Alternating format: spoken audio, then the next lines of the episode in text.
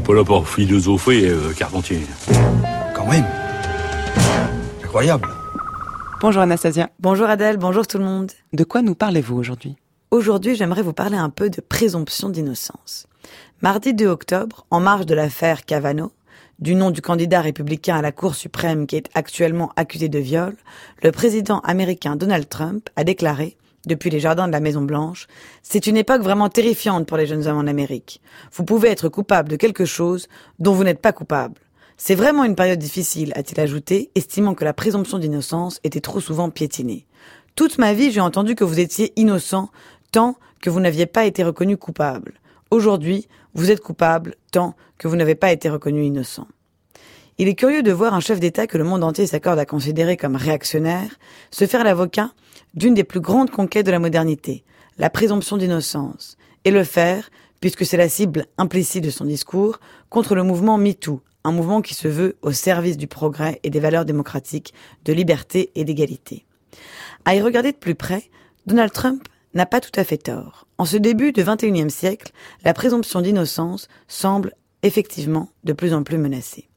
Mais revenons un peu en arrière. L'idée de présomption d'innocence a été l'une des conquêtes majeures de ce qu'on a appelé l'état de droit. Au XVIIIe siècle, le grand juriste des Lumières Beccaria, le père de l'abolition de la peine de mort, formule explicitement le principe dans son livre Des délits et des peines. Voici ce qu'il écrit un homme ne peut être considéré comme coupable avant la sentence du juge, et la société ne peut lui retirer la protection publique qu'après qu'il est convaincu d'avoir violé les conditions auxquelles elle lui avait été accordée. Voici une proposition bien simple, où le délit est certain, ou il est incertain.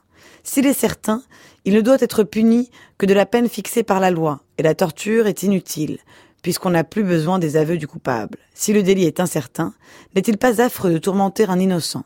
Car devant les lois, celui-là est innocent, dont le délit n'est pas prouvé. C'est à la suite de ce développement du droit individuel et des réflexions des Lumières que la Déclaration des droits de l'homme de 1789 proclame, tout naturellement à l'article 9, tout homme étant présumé innocent jusqu'à ce qu'il ait été déclaré coupable, s'il est jugé indispensable de l'arrêter toute rigueur qui ne serait pas nécessaire pour s'assurer de sa personne doit être sévèrement réprimée par la loi. Et voilà comment on passe de l'ancien régime à la démocratie libérale. Mais aujourd'hui, aujourd'hui, la présomption d'innocence est attaquée de toutes parts. À droite, on se souvient qu'en 2016, Laurent Vauquier avait proposé d'interner d'office tous les individus fichés S par les services antiterroristes dans des centres de rétention, avant toute procédure juridique en bonne et due forme. L'argument est de poids. Face aux dangers terroristes, les procédures juridiques entravent inutilement l'État dans sa volonté de défendre les citoyens. Eux ne s'embarrassent d'aucune précaution et nous nous ligotons les pieds et les mains. Pourtant, on ne peut s'empêcher de frémir à l'idée d'entrer dans un monde où les suspects seraient privés de liberté sans aucune forme de procès. De l'autre côté du spectre politique, les militantes féministes signale régulièrement ce qui fait que le principe de présomption d'innocence est mal adapté aux affaires de viol et de harcèlement sexuel.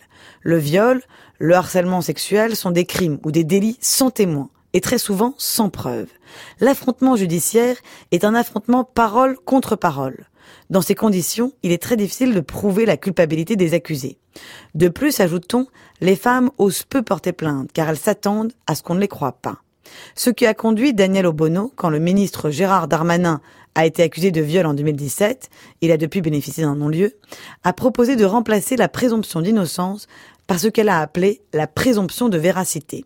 Il faudrait, dans les affaires de viol, inverser le principe des Lumières et de la Déclaration des droits de l'homme et laisser à l'accusé la responsabilité de prouver son innocence et non l'inverse.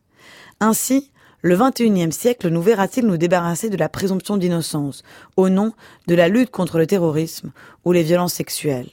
Nous verra-t-il au contraire maintenir ce principe alors que beaucoup d'entre nous n'en comprennent plus la nécessité? Nul ne le sait. Mais voilà à nouveau une illustration du trait caractéristique de la vie en société que Max Weber appelait le polythéisme des valeurs. Citons-le pour finir. Pour autant que la vie a en elle-même un sens et qu'elle se comprend d'elle-même, elle ne connaît que le combat éternel que les dieux se font entre eux, ou, en évitant la métaphore, elle ne connaît que l'incompatibilité des points de vue ultimes possibles, l'impossibilité de régler leurs conflits et par conséquent la nécessité de se décider en faveur de l'un ou de l'autre. Autant le dire, nous ne sommes pas sortis de l'auberge. Merci beaucoup Anastasia. Votre chronique est à réécouter en ligne sur le site du journal de la philo.